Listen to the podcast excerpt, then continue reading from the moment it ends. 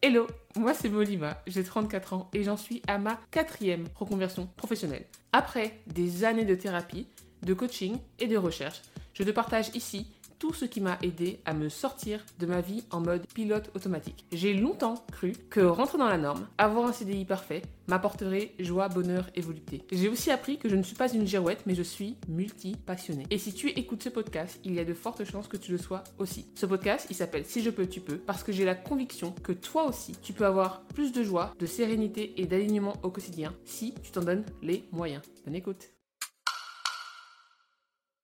Hello je suis tellement contente de te retrouver aujourd'hui pour un épisode euh, qui va un peu revenir sur euh, quelque part ce que je fais depuis trois mois, un travail euh, en sous-marin.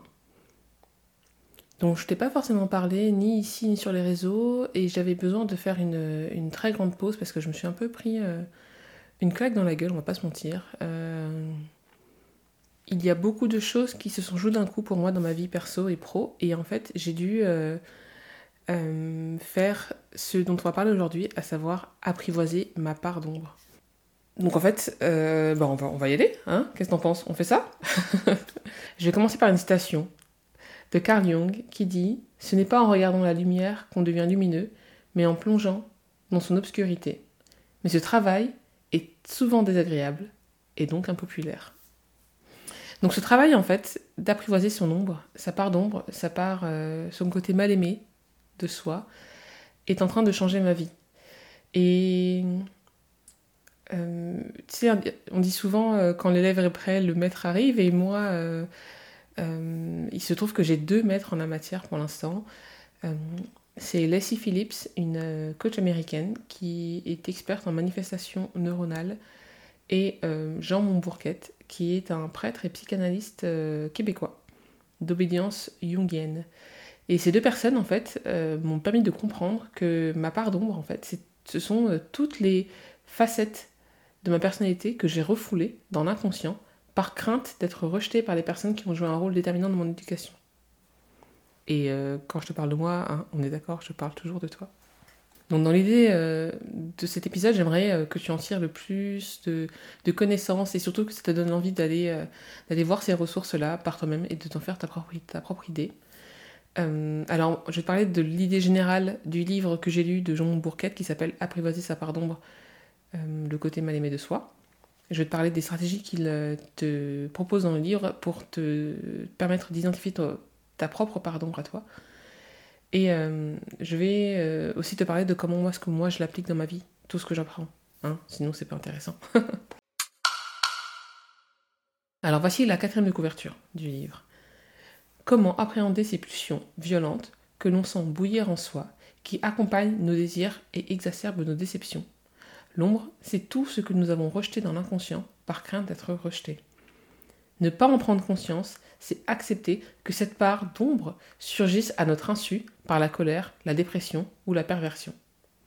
Ce livre est enrichi d'expériences pratiques et de mise en situation, et il te donne des instruments pour te réconcilier avec cette obscurité embarrassante afin d'en faire une force créatrice. Donc comme je disais dans le livre, l'auteur propose 5 stratégies pour identifier ton ombre.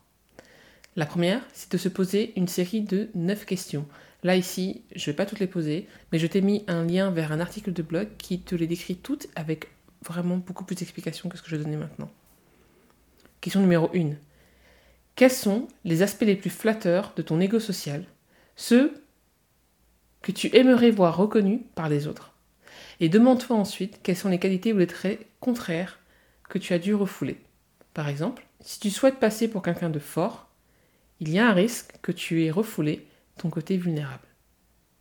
Question numéro 2, par exemple. Quel sujet de discussion as-tu tendance à éviter dans tes conversations? Il y a peut-être un lien avec un côté honteux de ta personnalité. Troisième question que tu peux te poser. Dans quelle situation as-tu le sentiment d'être inférieur ou de manquer de confiance en toi? Quatrième question.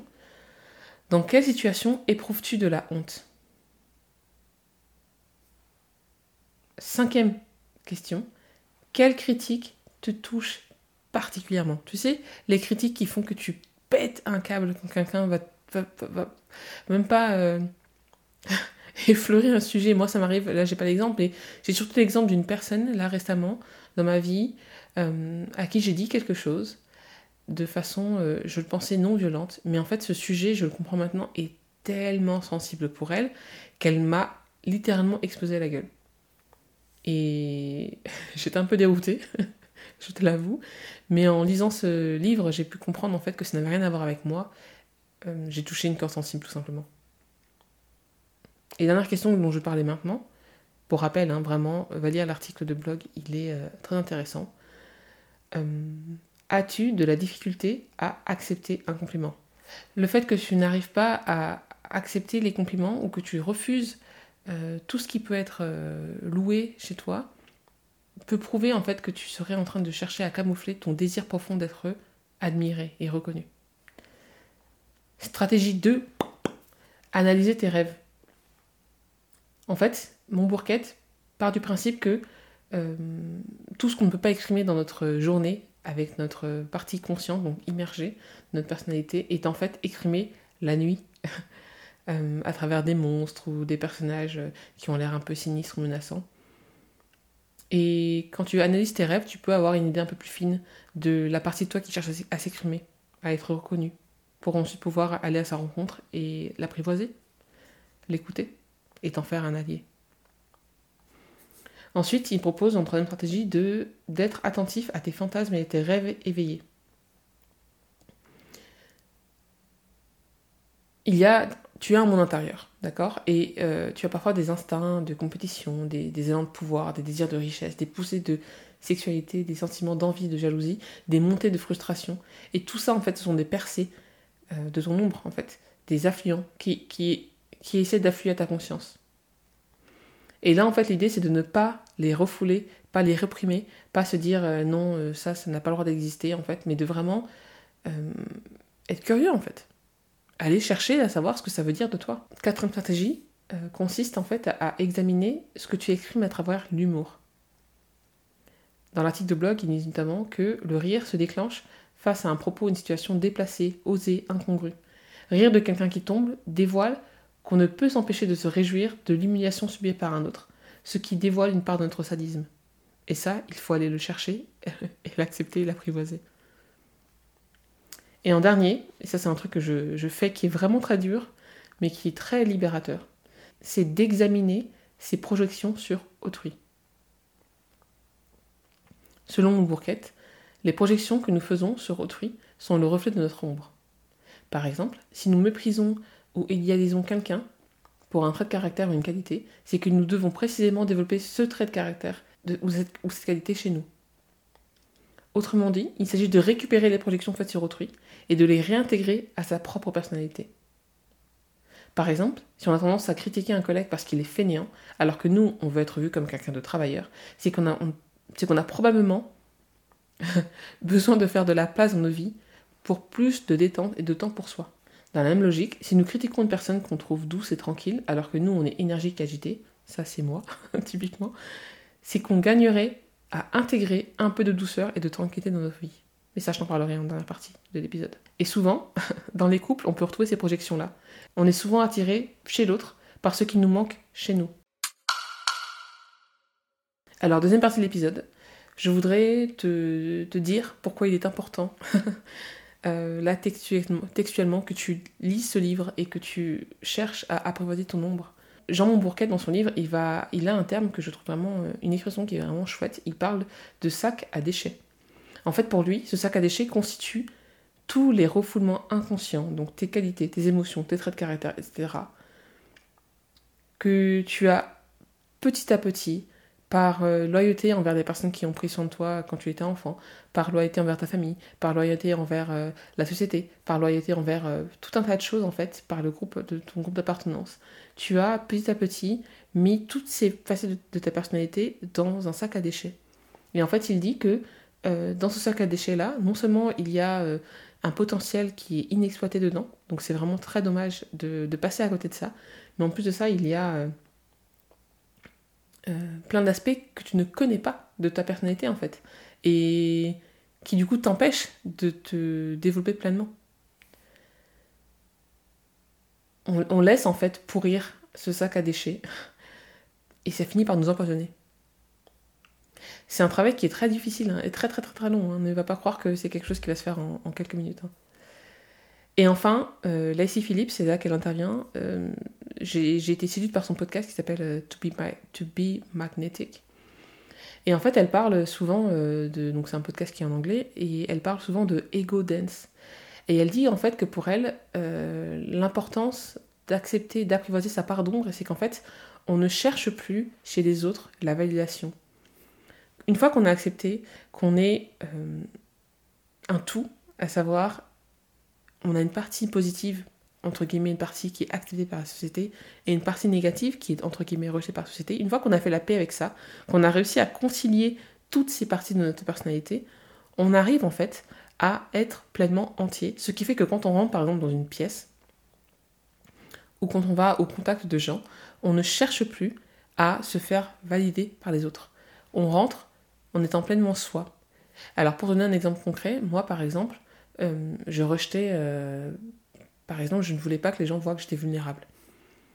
Et je voulais montrer que ma partie euh, forte de ma personnalité. Et ce qui fait que quand je me sentais vulnérable ou je n'étais pas bien dans ma peau, j'avais tendance en fait à, mettre en place des mécanismes plus ou moins inconscients où je surcompensais en fait pour ne montrer que cette partie-là forte de ma personnalité. Alors du coup, les gens me connaissent pour ça principalement mais je ne suis pas que ça, je ne suis pas que forte, je suis aussi vulnérable. Et c'est complètement ok de se dire que, tu vois, c'est à moi de mettre le curseur. Il y a des moments de ma vie où je vais être très très forte et des moments de ma vie où je vais être plus vulnérable. Et en fait, euh, un des avantages d'accepter ma part vulnérable, c'est que je vais pouvoir demander de l'aide. Parce qu'en fait, si je passe ma vie à montrer aux autres que je suis forte, que je peux le faire, et ni let's go, on y va, j'ai peur de rien, y a là, eh ben, je ne peux pas accepter que les autres voient l'autre pendant ma personnalité, tu vois. En tout cas, je ne pouvais pas. Et ça m'a beaucoup bloqué dans le passé. Alors qu'il y a des situations, en fait, pour lesquelles, oui, alors j'ai, oui, bien sûr, je crois en l'instinct, je crois au fait que c'est, nous sommes les capitaines de, notre, de destinée et de notre âme. Et c'est à moi que revient le dernier mot, néanmoins, j'ai besoin aussi de l'appui, du soutien des autres pour pouvoir avancer dans mes projets, quels qu'ils soient. Alors maintenant, on arrive à la dernière partie de l'épisode où euh, je te propose de te partager pour comment est-ce que j'applique ça en moi. Par exemple, donc je te disais que ces derniers mois, j'ai passé une, période un peu difficile. J'ai euh, en fait, j'ai été licenciée en décembre euh, dernier et justement, j'ai comment dire, comme je suis euh, quelqu'un d'assez fort et assez euh, combatif et, résiliente, j'ai tout de suite, euh, voilà, j'ai tout de suite mis le curseur sur ma, mon côté courageux. Et je me suis dit, bah, c'est très bien, c'est génial, vive l'entrepreneuriat parce que j'ai toujours voulu me lancer dans l'entrepreneuriat. C'est enfin la, chance que j'attendais, voilà, de, de pouvoir me lancer à mon compte, de devenir coach, etc. Et en plus, je retourne à la fac, ça va être trop bien, yallah. Et, et j'ai vraiment mis le curseur à fond sur mon côté courageux. Mais j'ai complètement annihilé, euh, ou du moins rejeté, la partie de moi qui a besoin de sécurité, qui a besoin de, savoir comment va tomber l'argent le mois prochain, qui a besoin de se projeter, qui a besoin, euh, tu vois, il y a aussi une partie de moi qui est très créatrice et pour pouvoir être dans la créativité, j'ai besoin d'être en sécurité aussi. J'ai besoin de savoir que voilà, mes factures sont payées, mon loyer est payé, mes enfants ont, tout son petit besoin, que j'ai tout ce dont j'ai besoin, que je peux payer mes séances de sport, etc., que je peux me permettre de vivre la vie que je veux mener pour pouvoir euh, voilà, faire appel à ma créativité, euh, venir te proposer des épisodes, de podcast, etc. Et euh, en, en, en rejetant cette partie de ma personnalité qui a besoin d'être sécurisée, qui a besoin d'être rassurée, je me suis. Euh, j'ai frôlé le burn-out en fait. Parce que j'ai. Euh, je suis allée contre mon gré quelque part, je me suis fait violence, littéralement, pour continuer à être dans l'action, alors qu'en fait. Euh, ben, je ne peux pas tout le temps être cette partie courageuse, cette personne courageuse. Ce qui fait qu'en fait, ben, j'ai dû vraiment mettre pause. Là, la vie m'a un peu ramené à la réalité, m'a un peu fait faire preuve d'humilité Et j'ai tout arrêté. J'ai arrêté le podcast, comme tu as dû t'en rendre compte. J'ai arrêté le contenu sur TikTok, ça fait trois semaines que j'ai rien posté. Parce que j'ai vraiment dû regarder en moi ce qu'il y avait, tu vois. Je ne pouvais plus me lever, je pouvais plus proposer des choses. Alors bien sûr, je pense à toi, je pense à toi vraiment tous les jours. J'ai envoyé quelques emails, etc. Mais j'avais plus envie de rien. Et ça, c'est parce qu'en fait, je n'arrivais pas à concilier deux parties de ma personnalité. Ensuite, euh, j'avais tendance à idéaliser les situations et les personnes. C'est-à-dire que je projetais justement sur des situations ou des personnes des choses que j'avais refoulées en moi ou que je n'acceptais pas. Par exemple, je voyais les entrepreneurs comme euh, euh, des, gens qui auraient tout compris, tu vois. J'avais cette espèce d'image du coach comme étant quelqu'un qui, qui n'est pas faillible, justement. Et, et ça m'a coûté cher parce qu'en fait, comme moi, je sentais que je partais un peu pied, tu vois je, bah, je me disais, bah, je ne peux pas coacher en fait les gens, tu vois. et j'ai demandé à, une formatrice qui coach aussi, et je lui ai demandé comment on fait pour, pour continuer à, à, travailler avec ses clients, pour continuer à proposer des solutions à ses clients, quand nous, on sent qu'on est un peu en train de tanguer. Et elle m'a dit de revoir en fait mon image, elle m'a conseillé de revoir l'image que j'avais du coach, qui était euh, faussée, qui était idéalisée, tu vois. Parce que justement, un coach est humain et donc euh, faillible courageux, mais faillible. Euh, voilà, et pareil pour l'entrepreneuriat, tu vois, je me disais, euh, quand j'ai commencé, euh, alors oui, bien sûr, hein, ça fait que 4 mois que je suis entrepreneur, mais je me disais, ouais, c'est trop bien, je vais pouvoir faire enfin, enfin, je vais pouvoir faire tout ce que je veux, etc. et j'ai un peu idéalisé le, truc, tu vois parce que parce que c'est aussi ce qu'on nous voit un peu sur les réseaux, tu vois, de, de l'entrepreneur, de de, de, de, travailler où on veut, quand on veut. Mais oui, d'accord, ça c'est vraiment chouette et c'est cette liberté-là que j'ai n'a pas de prix, mais derrière tout ça, il y a une dose de remise en question et de doute, et parfois je me, je, me faisais terrasser par mes angoisses. Euh, et ça, c'est aussi un, un aspect qu'il faut que j'accepte, que j'accueille, tu vois. L'entrepreneuriat, c'est les deux pendant... Euh, c'est les deux côtés d'une pièce, tu vois. C'est à la fois voilà, cette, cette grande liberté, mais aussi cette insécurité. C'est aussi euh, euh, devoir faire acte de foi. Euh, c'est très spirituel pour moi. Peut-être que je t'en parlerai un jour plus longuement, mais voilà, je fais un acte de foi tous les jours sur moi, mon projet, sur ce que je, sur ce que je défends tu vois. Il y avait cette citation que j'ai vue, euh, et c'est ce qui m'a donné envie de revenir et de te reparler, et de, de, voilà, remettre un peu le, pied à l'étrier, mais peut-être différemment. C'est euh, une citation de, de, de Burchard qui dit euh, Tu n'as pas perdu ta motivation, tu as perdu de vue ce pourquoi tu te bats. Et en fait, quand j'étais dans mes tourments, là, dans, dans, le fait que voilà, je devais accepter que j'avais cette partie de moi qui a besoin de sécurité, et que je dois y répondre, c'est moi et moi, tu vois j'avais complètement perdu ce pourquoi je me battais, ce pourquoi je me levais le matin, ce pourquoi je fais des épisodes de podcast, ce pourquoi je, crée du contenu, ce pourquoi je crée une newsletter, ce pourquoi je crée cette entreprise, ce pourquoi je travaille, ce pourquoi je, vais à l'école euh, toutes les semaines depuis le mois de janvier pour apprendre encore plus de méthodes de coaching. Et euh, j'ai perdu tout ça de vue. Et ça m'a fait euh, un bien fou de me rendre compte de ça, mais j'ai aussi parce que j'ai appris à, apprivoiser toutes les facettes de ma personnalité, j'ai aussi appris à connaître mes limites. Qu'est-ce que moi, Molima, humaine, maman, femme, euh, amie, sœur, fille et coach, qu'est-ce que moi je peux faire concrètement, très concrètement et très réalistiquement, maintenant, tout de suite? Tu vois, ça c'est très important. J'ai dû, j'ai dû me confronter en fait à cette réalité-là. Comme je disais aussi, j'ai appris aussi à mettre le curseur. Je suis par contre quelqu'un de très généreux, mais souvent on dit euh, les gens qui sont très généreux sont parfois les pires radins avec eux-mêmes. Donc du coup, euh, moi j'étais des généreuses, je donnais de mon temps, de mon énergie, de mon argent et aux gens, aux choses, etc. Et, et j'avais rien pour moi derrière. Et ça, c'est pas possible de vivre comme ça. Donc du coup, j'accepte en fait que je suis quelqu'un de très généreux, mais je sais aussi être radine je suis très fidèle en amitié, dans ma famille, mes rapports aux autres sont très très très importants pour moi, mais j'ai aussi besoin d'être quelqu'un de rebelle, d'être quelqu'un qui va à l'encontre de ce qu'on attend de moi. Euh, je suis quelqu'un de très aimant, mais je suis aussi misanthrope. Et ça, je l'accepte. Je suis les deux personnalités. J'ai parfois besoin de ne voir personne pendant des jours entiers. J'ai parfois besoin de, d'être avec mes proches. Et, euh, Et j'ai aussi, euh, tu vois, euh, je, me disais pendant des années, des années, vraiment des années. Hein, je...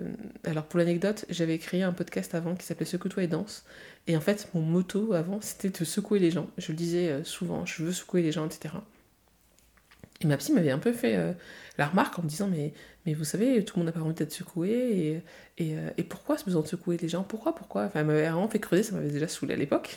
et en fait, je réalise que je projetais sur des personnes que je trouvais un peu molles, un peu feignantes. Je projetais quelque chose de très très négatif.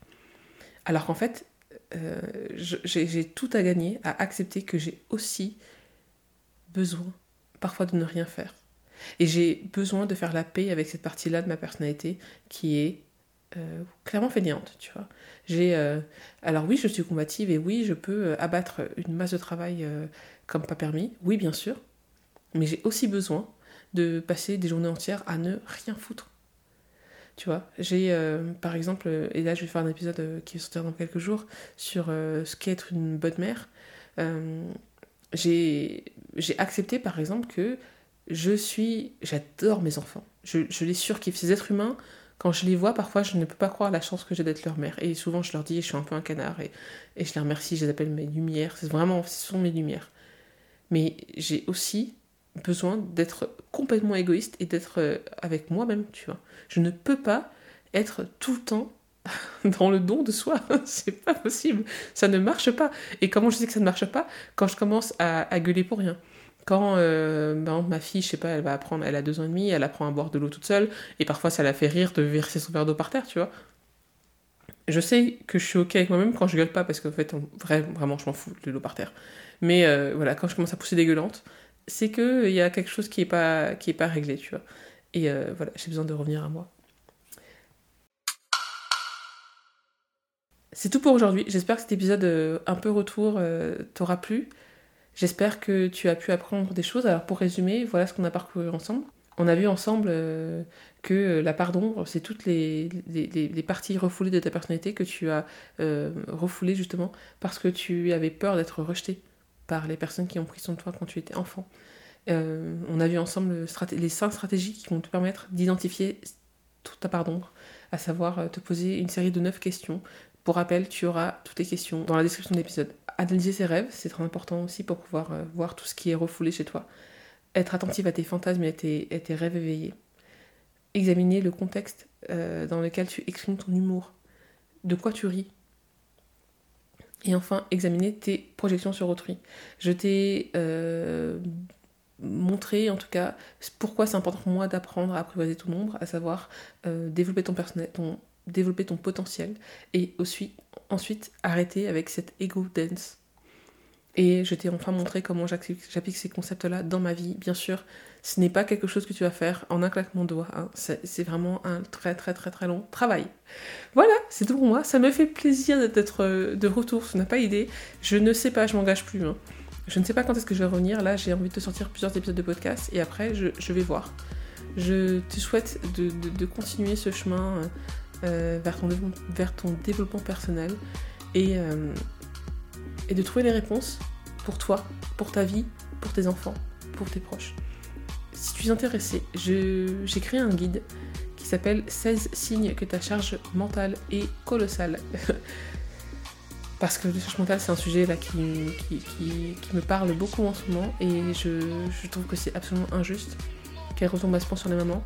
Et euh, je voudrais voilà, te, proposer de, changer, de, pardon, de perspective et de voir comment tu peux reprendre le contrôle là-dessus.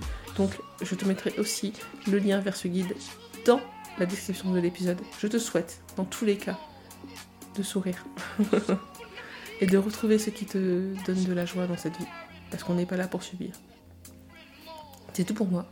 Avant de te quitter, je voudrais te rappeler, chère personne qui écoute, que je t'aime, que je crois en toi et en ta capacité à changer les choses pour toi, que les choses que je te propose de faire dans ce, podcast et en général sont assez compliquées. Le, développement personnel pardon, est très compliqué en soi, mais si tu t'accroches, ce qu'il y a derrière est fabuleux. Tu auras une rencontre avec toi. Et c'est, est-ce que c'est pas tout ce qu'on veut, vraiment Voilà, j'arrête de faire mon canard. Je t'embrasse. À tout bientôt.